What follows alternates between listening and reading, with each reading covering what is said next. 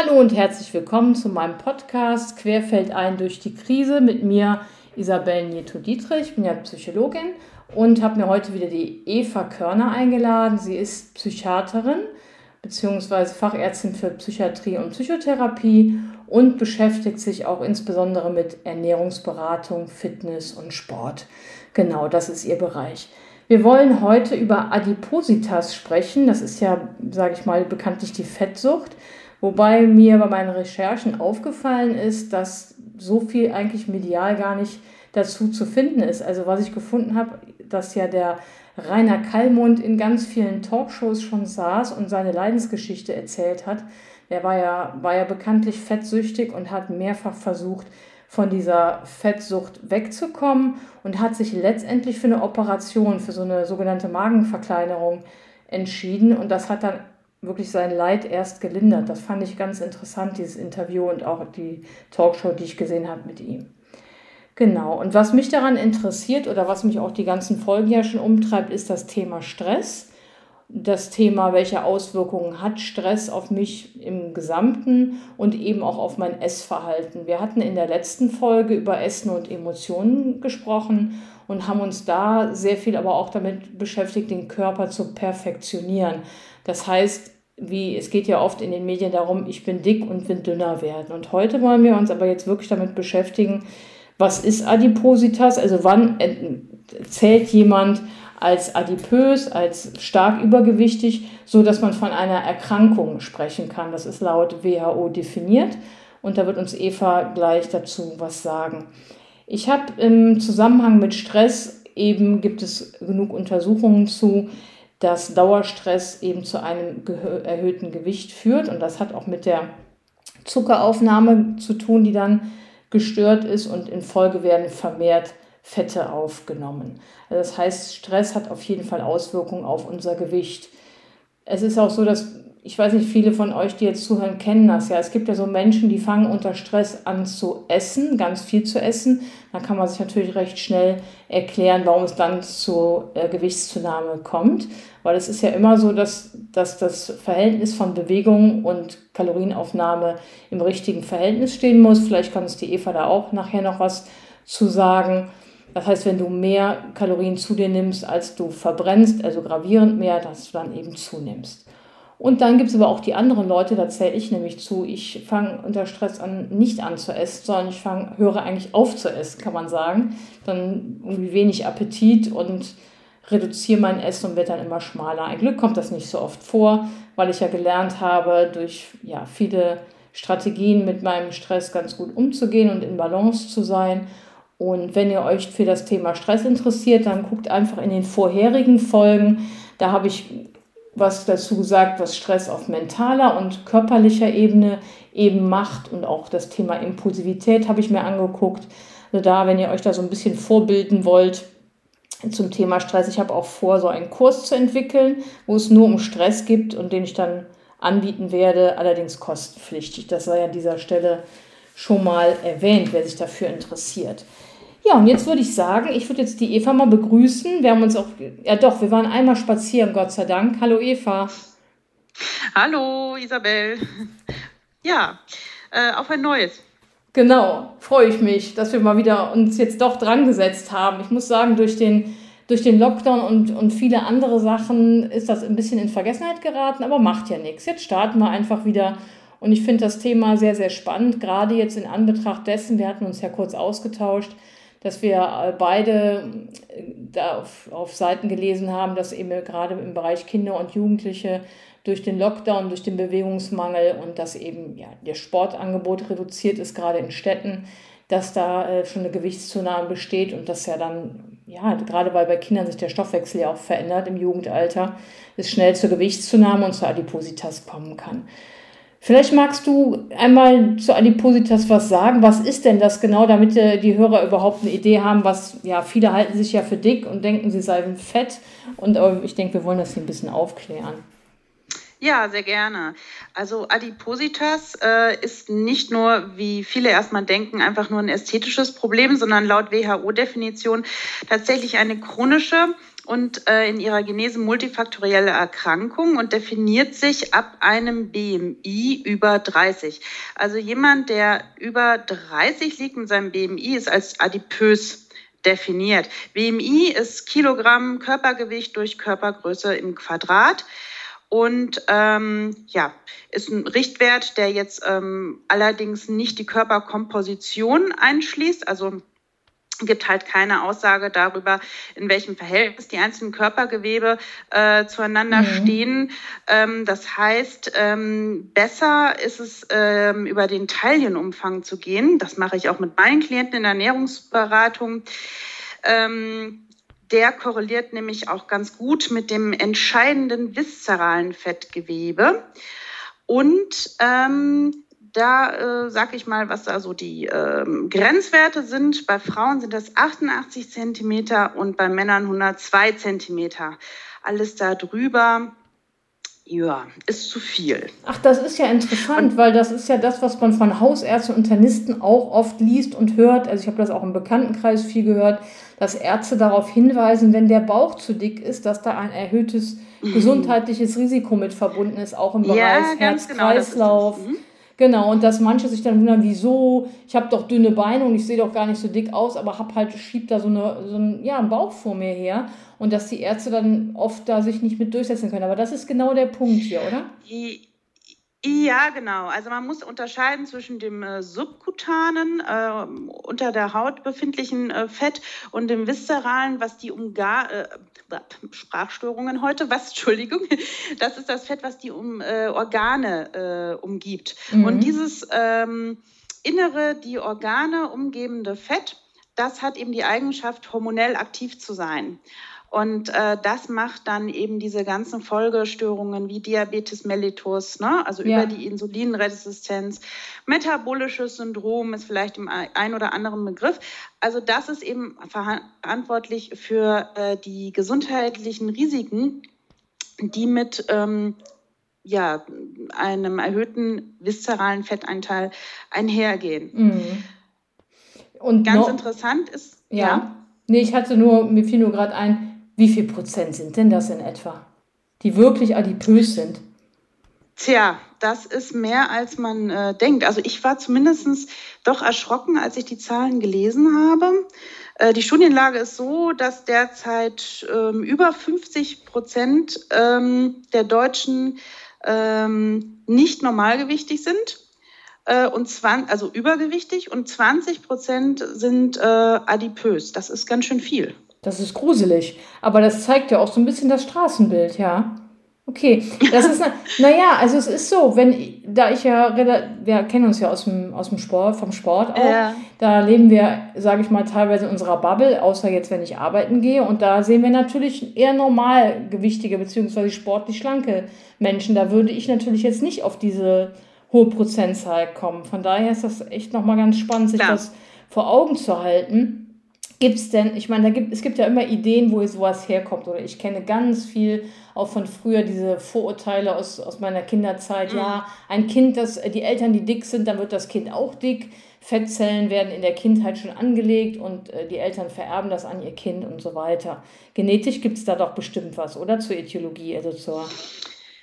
Ja, wobei es nicht so äh, monokausal ist, also dass man sagen kann, ähm, allein die Gene sind schuld. Ähm, es mag sein, dass ähm, dicke Eltern auch mehr dicke Kinder dann haben. Mhm. Das liegt aber nicht unbedingt daran, dass die Gene schuld sind. Ähm, es ist multifaktoriell, das heißt, viele Faktoren spielen eine Rolle. Das heißt, sowohl Gene, ähm, wobei das auch viele Gene sind. Also das sind nicht einzelne Gene, wenn man jetzt mal von ähm, Ausnahmen absieht, wie äh, genetischen ähm, Syndromen, dann spricht man von einer syndromalen Adipositas. Zum Beispiel, ne, da gibt es so Chromosomenaberrationen wie beim Prader-Willi-Syndrom. Das hat vielleicht schon der ein oder andere mal gehört.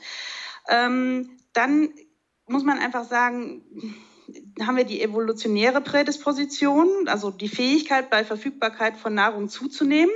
Das war früher mal ganz sinnvoll, als wir noch Jäger und Sammler waren, aber in unserer Überflussgesellschaft äh, ist uns das eher ein Knüppel zwischen den Beinen. Äh, weil wir eben ständig ähm, Essen ausgesetzt sind mhm. und ähm, ja, unser evolutionäres Stammhirn halt ähm, immer noch darauf gepolt ist, äh, sich auf schlechte Zeiten vorzubereiten. Das ist mit Stress im Zusammenhang. Halt ne? Genau, das ist ja der Zusammenhang zu Stress. Ja, genau, da kann man auch gut die Brücke zu Stress genau, knüpfen. Genau. Und der dritte Faktor wäre halt die Umwelt, also ähm, psychosoziale ähm, Faktoren. Die machen tatsächlich 10 bis 40 Prozent der Varianz des Körpergewichts aus. Und dazu zählen eben auch so ähm, Sachen wie, äh, ja, wie wächst das Kind auf? Ähm, was, was kriegt es von den Eltern mit? Mhm. Ähm, was werden da für Grundsteine im Essverhalten gelegt? Ähm, wird Essen ähm, als Belohnung schon ganz früh konditioniert? Ähm, ja. Ne, Stichpunkt emotionales Essen. Ja. Das spielt alles eine Rolle und diese ganzen Faktoren interagieren miteinander. Und ähm, ja, wenn sie das ungünstig tun und da viele Risikofaktoren zusammenkommen, dann ähm, ja, haben wir viele adipöse Menschen, so wie wir es im Moment in unserer Gesellschaft tatsächlich eben haben, ja. Ja, offensichtlich spannend, dass du die Daten dazu hast. Zu emotionalem Essen habe ich eine Folge gemacht. Wer da Lust hat reinzuhören, muss ein paar zurückklicken. Genau, ja, puh, was soll man dazu sagen? Ne? Also ich denke mal, dass, der, ähm, dass das Bewegungsangebot sicherlich auch ein Thema ist. Also da, wo Menschen leben und was sie für Möglichkeiten haben, sich zu bewegen, da denke ich jetzt wirklich auch gerade an die momentane Situation. Das könnte man ja fast dann als Risikofaktor bezeichnen. Genau, äh, das wollte ich gerade nochmal betonen, äh, dass man wohl mittlerweile weiß, dass ähm, es multifaktoriell ist, aber die Umweltkomponenten, die ich gerade erwähnt habe, mhm. wohl deutlich stärker äh, ins Gewicht fallen als die Gene. Mhm. Ja, also ich habe genau, ich habe aus meiner Arbeit eben auch die Erfahrung, dass Menschen, die ja, also die eben unter einfacheren und schwierigeren Bedingungen aufwachsen und eben auch in beengten Wohnungen leben, teilweise nicht die Möglichkeit haben, rauszugehen. Dann kommen noch psychische Erkrankungen oft hinzu von den Eltern, äh, was dann eben auch vielleicht dazu führen kann, dass die Kinder ja, ja auch durch antriebsgestörte Eltern negativ beeinflusst werden. Also da wäre auch nochmal interessant Klar. zu gucken, was gibt es da für Zusammenhänge zu, wir sind ja Psychologin und Psychiaterin, was gibt es bei Adipositas für Zusammenhänge zu psychischen Erkrankungen. Also ich weiß es selbst von Depressionen, weil ja da der Antriebsmangel da zu einer Depression dazugehört. Da weiß ich es, dass es auf jeden Fall einen Zusammenhang gibt. Weißt du da noch mehr? Mhm. Also erstmal ist ein genereller äh, Risikofaktor, adipös zu, adipös zu werden für Kinder und Jugendliche, ähm, Migrationshintergrund, niedriger sozioökonomischer Status und tatsächlich auch die adipösen Eltern. Mhm. Ähm, das sind ähm, Daten aus aktuellen Studien. Ähm, muss man sich dann fragen, warum? Ist sicher ja, äh, mit einem erhöhten Stresslevel wahrscheinlich auch mhm. assoziiert, mhm. was diese Faktoren äh, mit sich bringen, also zumindest der Migrationshintergrund und der niedrige sozioökonomische Status, plus vielleicht eben auch, ähm, ja, ähm, weniger Ressourcen, ähm, um ähm, ja, qualitativ hochwertige Lebensmittel ähm, zu ja, kaufen. Ja, absolut. Das wollte ich noch mal hinzugefügt haben zum ersten Teil deiner Ausführungen gerade. Aber jetzt schwerpunktmäßig ähm, zum Thema psychische Störungen und Adipositas. Ähm, da gibt es eine bidirektionale Korrelation von Adipositas und ähm, speziell für die depressiven Störungen. Das heißt, jemand, der adipös ist, hat ein erhöhtes Risiko. Ich meine, das war sogar bei 50 Prozent ähm, an einer Depression zu erkranken und auch umgekehrt. Mhm. Und ähm, da ist die Frage, okay, wie hängt das jetzt miteinander ähm, kausal zusammen, diese Korrelation? Äh, wenn man sich das näher anguckt, kann man halt sagen, dass ähm, die Adipositas an sich ja gesellschaftlich ähm, stigmatisiert ist. Die, dies führt dazu, dass ähm, der Selbstwert ähm, und die Selbstwirksamkeit des Betroffenen niedriger ist. Ähm, das heißt, das macht schon mal nicht glücklich und im Zweifelsfall kann sich dann eben eine Depression entwickeln. Ja. Und bei einer Depression selber kommt es zu einer sogenannten hormonellen Dysregulation. Ja. Also das heißt, ähm, der Hormonhaushalt verschiebt sich. Und zwar ähm, ungünstig ähm, in Bezug auf ähm, Diabetes mellitus, ähm, metabolisches Syndrom. Also da gibt es wirklich eine Korrelation zwischen ähm, Depression und dem erhöhten Auftreten von Diabetes. Ähm, gepaart eben mit ähm, auch Adipositas, wo mhm. ja wieder mehr viszerales Fettgewebe dann auch im Körper vorhanden ist, was wieder hormonell aktiv ist und ähm, zur Freisetzung von ähm, zum Beispiel äh, Entzündungsfaktoren, sogenannten Interleukinen ähm, führt.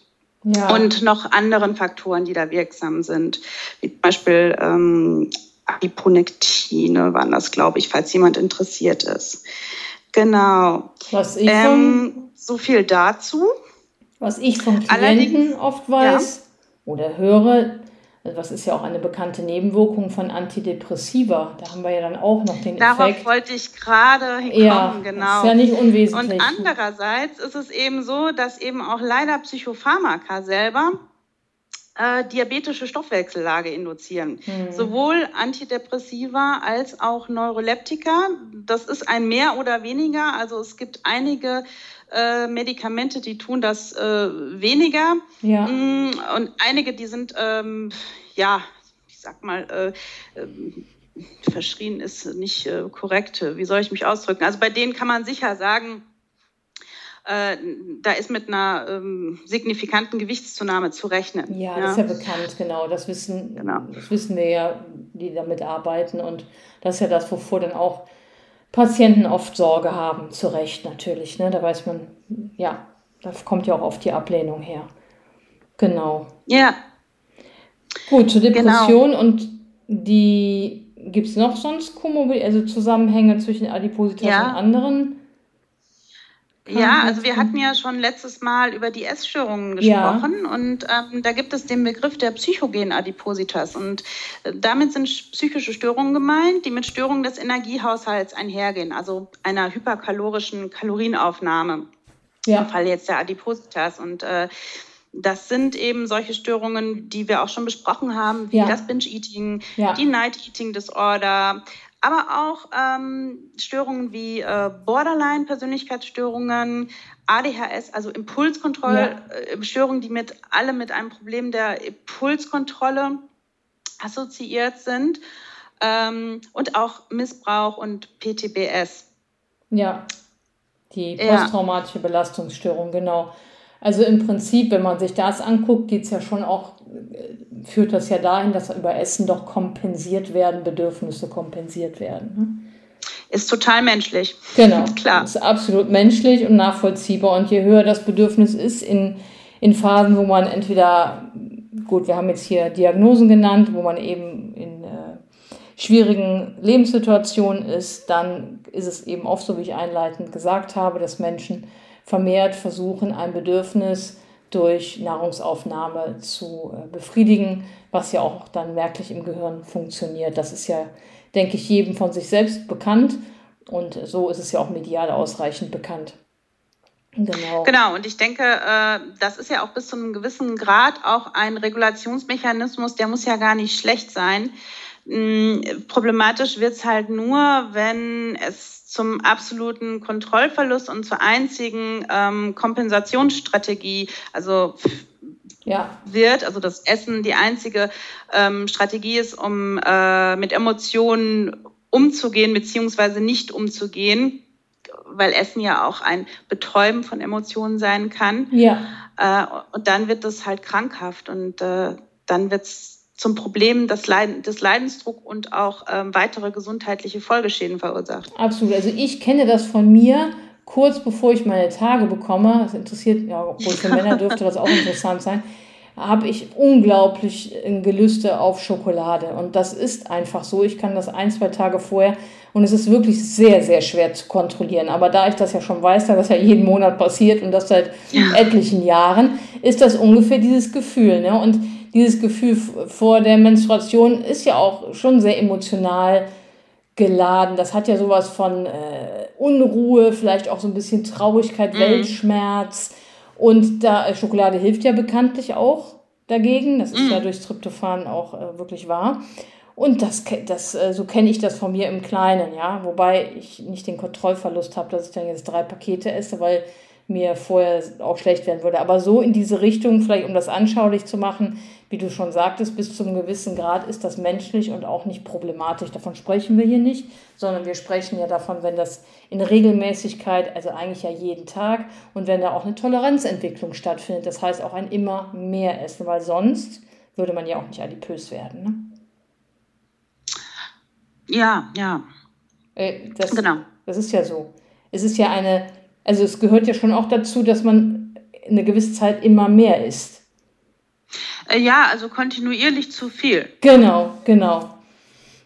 Jetzt natürlich die Frage, was machen dagegen? Ne? Also ich habe ähm, in meiner Tätigkeit Psychologin nicht so sehr viel mit adipösen Menschen bislang zu tun gehabt, außer in der Klinik, aber dann war das im Prinzip eine Randerscheinung, um die man sich nicht groß gekümmert hat. Ich habe eher damit äh, als Krankenschwester vor 25 Jahren zu tun gehabt, weil dann Menschen Diabetes hatten oder eben die Folgeerkrankungen, die dann irgendwann sich daraus ergeben haben. Aber wenn jetzt jemand im jungen Alter adipös ist, ich weiß, also ich kannte, habe einen befreundeten Arzt, der die Menschen vorbereitet auf diese Magenreduktion, also wirklich diese mhm. Operation. Aber ansonsten bin ich noch nicht so viel damit in Kontakt gekommen. Also ich weiß nicht von so vielen Menschen, die sich wegen Adipositas in Therapie begeben. Also wie ist denn das? Wäre das jetzt so dein Bereich auch, da Menschen zu helfen, die adipös sind? Mm, ja, natürlich auch. Ah, also ja. ähm, sowohl wenn das ähm, äh, eine ähm, psychische Belastung mit sich bringt, ja. Ähm, was es ja meistens tut. Ähm, also es gibt ja wenig wirklich ähm, stark übergewichtige Menschen, die guter, glücklicher Stimmungslage ja, sind. Ja. Und äh, wenn sie es behaupten, dann meist vordergründig. Und äh, ich sage das jetzt einfach mal so, wenn man ein bisschen tiefer nachbohrt, dann kommt schon der Wunsch nach ähm, mehr Lebenszufriedenheit durch Gewichtsreduktion, was sich viele versprechen. Äh, und natürlich auch in der Ernährungsberatung. Ähm, gibt es eben, äh, ja, es ist ja das häufigste Ziel, ich will Gewicht abnehmen. Und das ist ja auch erstmal was, äh, viele adipöse, also die meisten adipösen Menschen ähm, sagen ja, okay, jetzt setze ich mich äh, auf irgendeine Diät, die sich schick anhört, ja. äh, was gerade Trend ist. So äh, Paleo, Low Carb. Ähm, früher gab es Brigitte-Diät, obwohl das war noch eine der besten. Alma Seed, falls du das kennst. Alma Seed, ja genau. Ja. Wir können uns auch einfach durch Shakes ernähren. Das ist auch super. Äh, schlechte Nachricht, äh, nichts von dem ganzen Quatsch funktioniert, sondern was einzig und allein funktioniert, ist eben eine langfristige Ernährungs- und, äh, wie es so schön heißt, ähm, Lifestyle, also Lebensstil-Umstellung. Äh, in Kombination am besten mit Verhaltenstherapie. Ja. Äh, um ein gesundes und, Verhalten äh, zu erlernen. Ja. Äh, genau. Und ähm, die Daten für, ähm, für den äh, langfristigen Erfolg von äh, Diäten, die sind ähm, ja ziemlich mau. Also es gelingt echt nur so 20 bis 30 Prozent äh, der Leute ähm, ihr Gewicht ähm, langfristig nach einer Diät zu halten. Und ja. über 50 Prozent haben nach drei bis fünf Jahren wieder ihr altes Ausgangsgewicht ja. oder sogar mehr. Ja. Und das ist ja ziemlich äh, devastating irgendwie. Also, ähm, deswegen hat man sich dann angeguckt, okay, woran liegt das eigentlich? Und äh, das Problem ist, dass das Abnehmen an sich meistens nicht so das Problem ist. Da ist mhm. man motiviert und da funktioniert auch so eine Lifestyle-Änderung. Die Leute sagen, oh, ich bin jetzt körperlich aktiver und ich gehe jetzt jeden Tag spazieren, ich gehe joggen, ich melde mich beim Sportkurs an, ähm, ich, ähm, ich koche jetzt für ja. mich, ich gehe anders einkaufen. Und dann in der Gewichts- und in der Stabilisierungsphase, wo es eigentlich wichtig ist, das alles langfristig zu etablieren, da sinkt dann die Motivation, mhm. weil die Leute dann meist äh, nicht mehr so engmaschig angebunden sind oder gar nicht mehr betreut sind. Ich meine, wenn wir jetzt von diesen ganzen ähm, Diäten, also ich rede jetzt einerseits über ähm, Therapie, einen therapeutischen Rahmen von Ernährungs-, Bewegungsprogrammen und Verhaltenstherapie. Ja. Und das andere ist natürlich irgendeine Diät, die ich im Fernsehen gesehen habe, die ich mache. Da kannst du es sowieso vergessen, weil die lassen dich ja eh alleine mit dir selbst.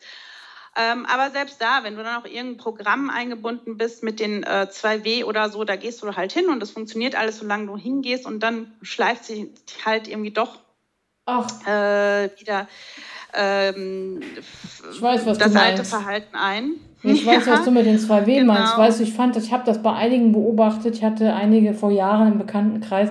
Ich fand das richtig traurig, weil du hast dir so viel Lebensqualität genommen weil du dir so viel verbieten musstest. Und du hast also quasi kalkulierst du aus, jetzt trinke ich ein Glas Wein und dafür das nicht und so weiter. Also, was ich damit sagen will, das war auch nicht unbedingt die gesündeste Ernährung. Und das fand ich irgendwie sehr, sehr traurig und habe mir gedacht, das kann gar nicht auf Dauer glücklich machen. Ja, weil Essen darf ja auch glücklich machen, davon mal ganz abgesehen. Und deswegen fand ich das auch nicht sehr überzeugend, dass dieses Konzept. Ich habe persönlich ja. noch nie eine Diät gemacht, weil ich habe keine Lust auf irgendwie mir sowas zu verbieten. Ich gucke halt immer, dass ich äh, so einigermaßen eine Balance finde. Und wenn ich da mal so Aussätze habe, wie mit der Schokolade oder andere Sachen, dann ist das eben so. Aber dieses Radikale, das, das mag ich überhaupt nicht. Und das hat ja auch, macht ja auch was mit einem macht, selbst. Ist auch nicht nachhaltig. Ja, wenn man sich irgendwas versah, also nee, das darf ich jetzt nicht. Das hat ja auch so was Bestrafendes, wo man sich selbst bestraft. Jetzt darf ich, es gab ja lange diese, diesen Trend, es keine Kohlenhydrate und so weiter, aber das darf ich jetzt nicht. Das hat immer so was Selbstbestrafendes. Völliger Schwachsinn auch übrigens. Ne? Genau, also, das finde ich. Es gibt so falsche ähm, Glaubenssätze, die halten sich echt so langfristig oh, in ja. den Köpfen, auch teilweise äh, in, in, im, im Breitensport. Äh, es ist furchtbar. Ich könnte jedes Mal kotzen, wenn ich das höre. Kohlenhydrate sind nicht schlecht, Leute. Carbs sind gut. Ähm, nur ein zu viel von allem ist halt schlecht und alles, was irgendwie sehr ja. einseitig und dogmatisch ist und verschiedene Lebensmittelgruppen oder äh, Makronährstoffe tabuisiert, mhm. ist per se schon mal langfristig nicht lebenskompatibel. Das ist lebensfremd, weil wie du sagst, ähm, Essen hat ja auch was, ja, das macht glücklich, das ähm, hat was mit das Leben zu tun, mit ähm, psychosozialer ja. Interaktion. Ne? Absolut. Und, ähm, wenn ich jetzt ständig, ähm, ja, also irgendein sehr, sehr rigider, ähm, äh, mein wenig sinnvolles Ernährungskonzept ist, ähm, desto mehr ähm, klaue ich mir da halt auch äh, noch an äh, Lebensfreude im Absolut. Sinne von ähm, psychosozialen Kontext. Ne? Mhm. Das kommt halt auch noch dazu, auf jeden Fall. Ja, aber deswegen ist es äh, eben wichtig, die Leute aufzuklären darüber, was äh, gehört überhaupt zu einer gesunden Ernährung ähm, und wie schaffe ich es mir selber ein individuelles Ernährungskonzept, was ich langfristig ähm, durchhalten kann, weil es sich in mein Leben einpasst. Absolut. Das ist erstmal der totale Grundstein. Und individuell ist es ja auch. Und das ist im Prinzip das, was du dann machst. Du guckst, was, wie ist die Person oder wie ist der, deren Leben. Und wie viel Sport machst du ja auch zum Beispiel? Du musst ja auch gucken, das muss ja auch alles im Verhältnis sein. Also jemand, der viel Sport macht, kann ja jetzt nicht komplett auf Kohlenhydrate verzichten. Also mir ist das aus und Versehen nämlich mal passiert, da bin ich umgekippt. Also das sind ja alles so Sachen. Das heißt, du würdest du erstellst dann auch wirklich individuell mit den Leuten über eine lange Zeit Pläne, was die essen können, Sport und so weiter, damit das nachhaltig ist mhm. und dass sie sich daran halten können, ne? dass sie wirklich auch immer sich dann nochmal, ähm, ja, da muss ja auch noch was nachjustiert werden, je nachdem, wenn man an Gewicht verloren hat. Ich finde das sehr spannend, muss ich sagen, und das ist doch eine so befriedigende Arbeit auch, weil wenn man Leuten so nachhaltig helfen kann, ne? also die dazu bringt, dann auch zufriedener in Summe zu sein, um sich mit dem eigenen Körper wohler zu fühlen. Es heißt zwar immer, dass das nicht so, also es, es wird ja auch oft gesagt, es ist nicht so wichtig, man kann auch so glücklich sein, aber ich meine schon, dass das Auswirkungen hat, wie du, wie du dich mit deinem Körper bewegen kannst. Also wir reden ja jetzt hier von Adipositas, Natürlich. nicht von ein bisschen Übergewicht. Ne? Also wenn du wirklich, mm. ne, wie gut kannst du dich bewegen, kommst du, bist du außer Atem, wenn du die Treppen hochrennst beispielsweise. Also das ist ja schon lebenseinschränkend. Da fühlt man, also fühle ich mich doch ja. schwächer automatisch, wenn ich jetzt zum Beispiel nicht so gut die Treppen hochkomme oder so. Ne? Also genau, absolut. Also man muss schon entscheiden zwischen eben ähm, einem krankhaften Zustand, ähm, krankhafter Fettsucht, also dass ich jetzt äh, mir nicht mehr die Schuhe zubinden kann, wie du ja. sagst, ähm, schon bei äh, minimalsten Anstrengungen aus der Puste bin und meine Lebenserwartung krass verkürze, dadurch, dass ich mir irgendwelche ähm, Stoffwechselerkrankungen, kardiovaskuläre Probleme erkaufe. Absolut. Und okay, ich möchte jetzt hier und da vielleicht drei, vier, fünf Kilo abnehmen, dann kannst du das machen, wenn du das machen möchtest. Wenn du sagst, okay, das ist mir wichtig, ist aber auch total okay, wenn du das nicht möchtest. Ähm, da muss man halt echt unterscheiden zwischen, ähm, was ist jetzt irgendwie so Lifestyle und was ist wirklich gesundheitsrelevant. Ja, und genau, ja. wie viel, wir haben ja am Anfang, hast du es ja auch definiert, dass das nochmal klar ist. Also wenn ich jetzt, du musst halt immer nach dem BMI gucken und kannst nicht nur, weil du vielleicht äh, fünf Kilo zu viel hast, reden wir nicht von Adipositas. Wir reden jetzt wirklich hier die ganze Zeit nur von Fettsucht. Wirklich Menschen, die stark übergewichtig sind. Und das ist ja eine Gesundheitsgefahr am Ende. Über einen längeren Zeitraum. Vielleicht sollten wir da auch noch was zu sagen. Also wirklich äh, stark übergewichtig zu sein, ist ja auf vielerlei Hinsicht problematisch. Wir hatten jetzt zur Psyche was gesagt, dass es da Komorbiditäten geht, gibt. Du hast auch was zu Diabetes gesagt, aber es geht ja noch viel mhm. weiter. Es geht um Herz-Kreislauf, es geht um Gelenke, Rücken. Ja, sicher. Ne? Ähm, wobei Diabetes ja jetzt auch schon ein hartes Brett ist, was ja wieder mit äh, vielen Folgekomplikationen ja. auch assoziiert ist. Und ähm, metabolisches Syndrom, ne? also ähm, Fettstoffwechselstörungen, Bluthochdruck. Ähm, und das alles ist ja auch wieder eine Prädisposition dann eben für Herzinfarkt, äh, für ein erhöhtes Schlaganfallrisiko. Ähm, ja. Ja. Ja. Also von daher gibt es da einige, einige Punkte, die dafür sprechen, sich damit zu beschäftigen. Ich hoffe, wir konnten hier so ein bisschen, bisschen Licht ins Dunkle bringen für, für Menschen, die immer mal wissen wollten, was ist jetzt eigentlich Adipositas oder vielleicht manchmal ihren BMW, BMI kontrollieren oder vielleicht auch, also ich weiß jetzt viele Frauen in meinem Alter, also Ende 40 fängt man ja an, ein bisschen zuzunehmen. Das hat ja mit, den, mit der Umstellung der Hormone zu tun. Und ähm, die dann. Der BMI darf äh, mit dem Lebensalter steigen. Ah, das ist auch nochmal interessant zu wissen. Okay. Ja. Ja. Genau. Also uns das ist es ja auch nicht unwichtig, auch ein zu geringer BMI ist auch gesundheitsschädlich. Genau, das hm. hatten wir ja schon in der Folge mit der Anorexie betrachtet. Ne? Ja. Ne? Also, ähm, ich weiß BMI nicht, von, ob, ja. du, ob du das weißt. Wir hatten das mit der Anorexie genau. Aber ich hatte auch nachgelesen, Thema Osteoporose bei Frauen ist ein erhöhter ja. BMI ein Risiko, aber auch ein zu geringer BMI. Das fand ich wirklich sehr interessant. Also ein Unter ja klar, also die Anorektikerinnen, die äh, haben ja auch ein hohes Osteoporose-Risiko. Ja, dass man das immer mal im Auge hält bei all dem Fitnesswahn oder wenn man wirklich zu, zu schlank ist, sage ich jetzt mal, und sich zu sehr hungert, also gegen die Natur, ja, dass das also tatsächlich das auch nicht immer nur gesund ist. Ne? Problem, ja. Genau, dass dann äh, die Leute Ermüdungsbrüche bekommen, ne? weil die Knochen ähm, porös werden. Ja. ja. Nee, das, das war mir jetzt nochmal wichtig hinzuzufügen, dass das hier nicht den Anschein macht, als würden wir hier nur, also als würde ich hier nur auf schlank und äh, schlank muss man sein, sondern uns ging es jetzt wirklich darum zu gucken, was ist Adipositas. Und ja, ja, absolut. Also ich meine, ich, ich bin auch der Meinung, dass ähm, ja eine absolute Überbetonung äh, der Körperlichkeit in unserer Gesellschaft ähm, existiert aktuell, die ich auch nicht unbedingt gut finde. Ähm, mhm. Egal in welche Richtung. Ne? Egal in welche ähm, Richtung, genau.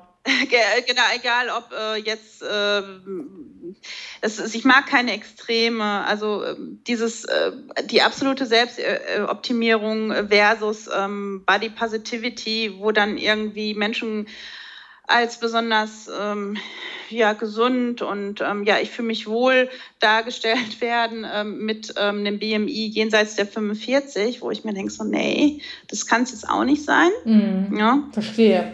Ja. Genau. Wir haben, so, wir hatten, ja. ich wollte noch was hinzufügen zur Therapie. Du hattest ja Ernährung genau. und Bewegungsprogramme gesagt und die Verhaltenstherapie ist auf jeden Fall ein Angebot. Ja. Klar kann man auch ähm, andere Gesprächstherapie auch natürlich anbieten. Was, ähm, was ist mir jetzt gerade ja. eingefallen? Jetzt ich soll ich noch ein bisschen was zur Verhaltenstherapie erzählen, äh, wie das so aufgebaut wird, was Inhalte sind? Ähm, Eben jetzt äh, speziell auf Adipositas sozusagen. Ja, genau. Ja, klar. Mhm.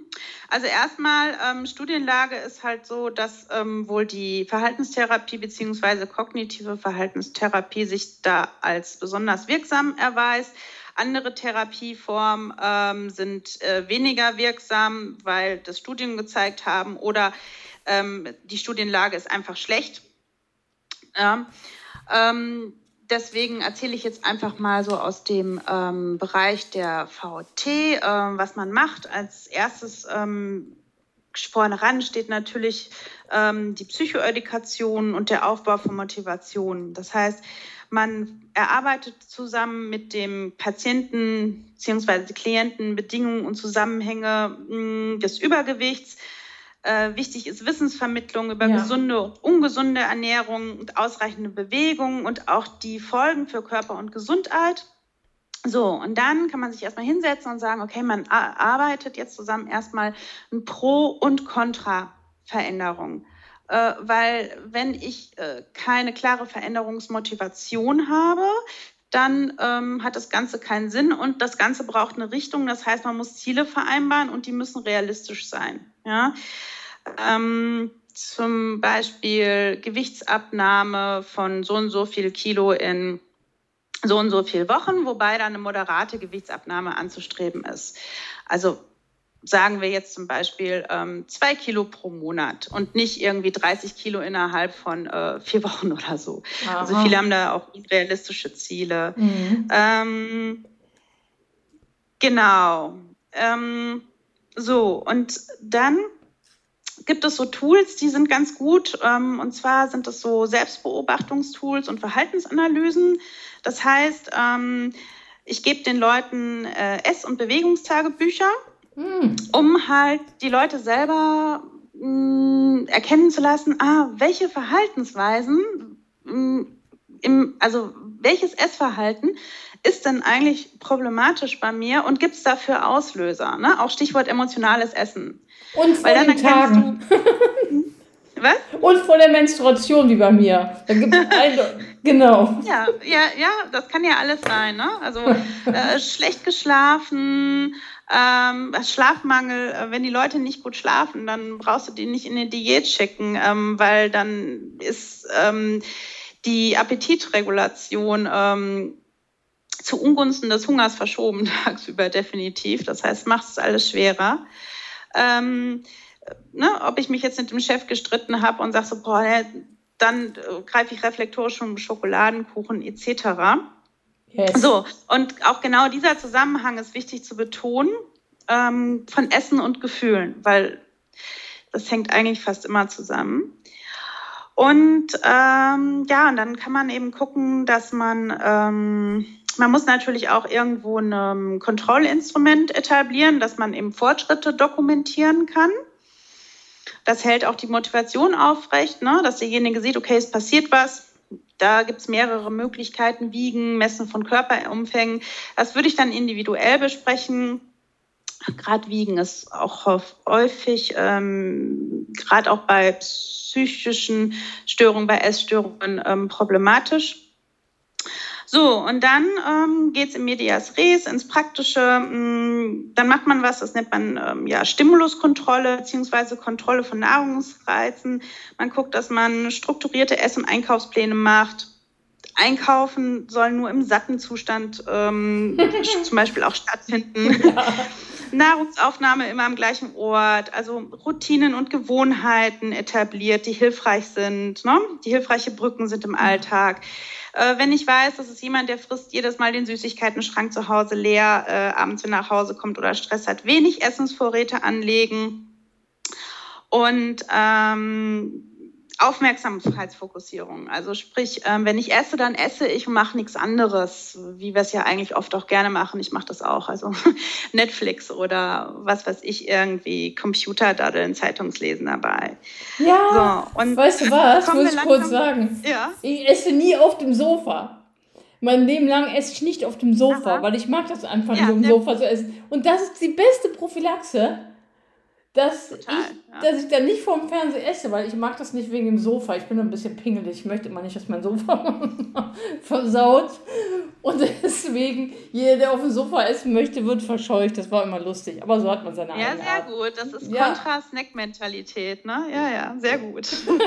sehr gut. Ja, und das, ah, okay, ja, erzähl weiter. Das ist wirklich spannend, wie du das aufbaust. So, äh, und genau, ich raff das jetzt mal kurz und dann ähm, kommt man so in die Phase der kognitiven Umstrukturierung, ähm, wo es darum geht, ähm, ja, zu gucken, ähm, ja, wie soll ich es ähm, am besten umschreiben? Ich finde das Wort, ja, Stichwort Ursachenattribution. Also das heißt, man guckt, was für Vorstellungen existieren denn, äh, warum ich dick bin. Und da kommen manchmal so ganz dysfunktionale, falsche ähm, Muster und Grundannahmen zutage. Ne? Sowas wie, ähm, ich habe einen Grundumsatz von 500 Kalorien. Quatsch. Ja, also hat keiner. Sondern? Da müsstest du, ja, also Grundumsatz von 500 Kalorien, das ist ja so wenig. Da kann ja, ähm, keine Fliege von leben. Ne? Also okay. ähm, weiß ich nicht, äh, ob was ein Stubenflieger hat für einen Grundumsatz, aber 500 Kalorien ist viel zu viel, viel zu wenig. Mhm. Oder meine Gene sind schuld. Ne? Das Thema hatten ja. wir gerade schon. Ja. Kann man so nicht sagen. Ne? Oder dieses alles oder nichts denken. Ja. Ähm, das ja, ist ja. auch häufig, wenn es so eine Tabuisierung von Lebensmitteln gibt, so dieses oh, jetzt, ähm, das darf ich auf gar keinen, diese Unterteilung gute und schlechte Lebensmittel. Ja, und dann ja. habe ich jetzt das gegessen, das, ähm, weiß ich nicht, das Stück Kuchen, na, jetzt ist ja alles eh schon scheißegal, dann kann ich mir noch 3000 Kalorien reinpfeifen. Ja, genau. Ähm, so, ähm, also da geht es dann auch schon eben äh, tiefer äh, in die Therapie hinein. Ähm, und es wird dann eben infolgedessen, dass man das aufdröselt, aktiv am Selbstbild und am Körperbild gearbeitet. Dann ganz wichtig Stressmanagementstrategien, ne? so dein Stichwort auch, da kennst ja. du dich jetzt auch gut aus. Ähm, und auch ganz wichtig, alternative Strategien zur Gefühlsregulation trainieren, ne? anderen Umgang mit ähm, Emotionen ähm, als Essen aufbauen, Absolut. Genusstraining üben. Und Ganz zwar genau. Genuss muss nicht nur durch Essen, nicht nur mit Essen assoziiert sein. Das ist alles total wichtig, um, ähm, um, um neues Verhalten zu etablieren. Und ähm, Absolut. dann natürlich so, um das alles abzurunden, die Rückfallprophylaxe, ne, klären, dass Rückfälle äh, okay sind äh, sind nicht toll, sind jetzt aber auch keine Katastrophe und gucken, ähm, wie gehe ich denn dann damit, wie gehe ich denn dann damit um? Ja. ja? Also was kann ich tun? Wie ähm, komme ich dann wieder in die Spur? Und das alles erfordert eine langfristige Begleitung. Das ist die ähm, verhaltenstherapeutische ähm, Komponente, was aber auch viel noch in den Bereich Beratung auch reingeht. Das fließt ja. ineinander über. Ja. Und die andere Seite ist dann natürlich, äh, dass wir die Leute aktiver kriegen müssen. Das heißt, wir müssen äh, die zu mehr Bewegung kriegen. Ja, momentan ist es ein bisschen genau. schwierig, aber geht. Man kann das ja auch draußen Ach, machen. Okay. Von der Jahreszeit es gibt immer, es gibt immer Alternativen. Also ja. jemand, der jetzt ähm, sehr stark adipös ist, den schickst du jetzt ja auch nicht gleich aufs Laufband oder äh, in den Wald joggen, da würde ich dann erstmal sagen, äh, guck doch einfach mal, dass du mit Spazierengehen startest. Ja. Und dann guckt man halt, ähm, was die Fitness hergibt. Ne? Das kann von einer halben Stunde bis eineinhalb Stunden sein. Ähm, also es gibt immer Möglichkeiten. Oder Fahrradfahren. Die Möglichkeit gibt ja auch.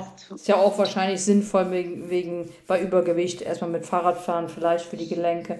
Aber was du sagtest, absolut mit der Entspannung. Ich wollte, das war nämlich das, was ich vorhin noch sagen wollte zur Therapie ist ja auf jeden Fall Entspannung und, und auch Meditation im Prinzip, um ja eine andere Regulation herzustellen, ein anderes Stresserleben, was ja dann an der mhm. Stelle wieder hilft. Ja, das hört sich sehr interessant an und man sieht auch, dass es schon etwas Umfassenderes ist. Aber das, es, das, es schließt sich ja auch, weil sich das ja lange eingeschlichen hat. Also braucht man auch eine Weile, um das wieder naja, wieder zu regulieren in eine andere Richtung. Also ich würde jetzt mal tippen. Ja, es ist, es ist vor allen Dingen vielschichtig und es ist hoch individuell. Ja, und das ist jetzt ein halbes Jahr realistisch?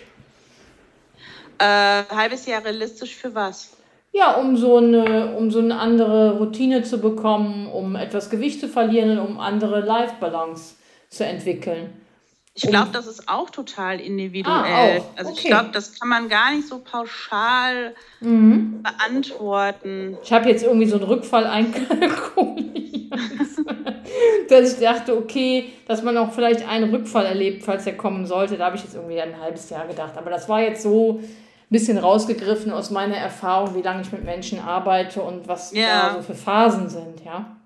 Ja, es kommt ja äh, immer drauf an, was bringt derjenige denn für ein Päckchen, für ein Köfferchen ähm, an Konstitutionen ja. mit, an, an Problemen, an, an. Das stimmt. Ja, äh, ne, also das kann ich gar nicht so beantworten. Und da muss man ja auch manchmal gucken, so, ähm, womit habe ich es jetzt hier eigentlich zu tun? Dann kommt auf einmal irgendwie vielleicht noch. Äh, raus, dass derjenige eine Essstörung hat, dann ähm, merkt man, ah, okay, die Essstörung ist aber eigentlich auch nur so Begleitphänomen zur, ähm, zu, zur, äh, zu einer Emotionsregulationsstörung, einer ausgeprägten, dann man, diagnostiziert man vielleicht eine Borderline-Persönlichkeitsstörung, ja?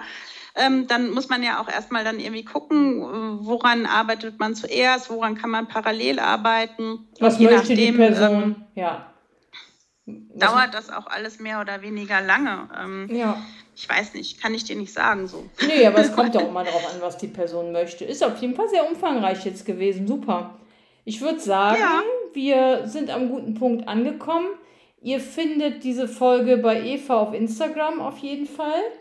Und ich werde es auch gleich bei Facebook einstellen. Ansonsten wieder Spotify und iTunes werdet ihr diese Folge hören. Und wir werden uns wieder ein schönes neues Thema aussuchen, was mit Sicherheit wieder in dem Bereich Körper, Ernährung, Psyche, Stress, irgendwie damit wird es was zu tun haben.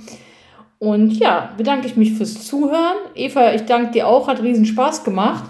Und ich finde, ja, wir, waren richtig, gut, so. im, wir waren richtig gut im Fluss. Und es war gut, mal über was anderes zu sprechen als C, muss ich an der Stelle sagen. ja, das kann ich nur so unterschreiben. Alles klar, dann sage ich hier an dieser Stelle Tschüss für alle, an alle, die zugehört haben und bis bald. Tschüss. Tschüss.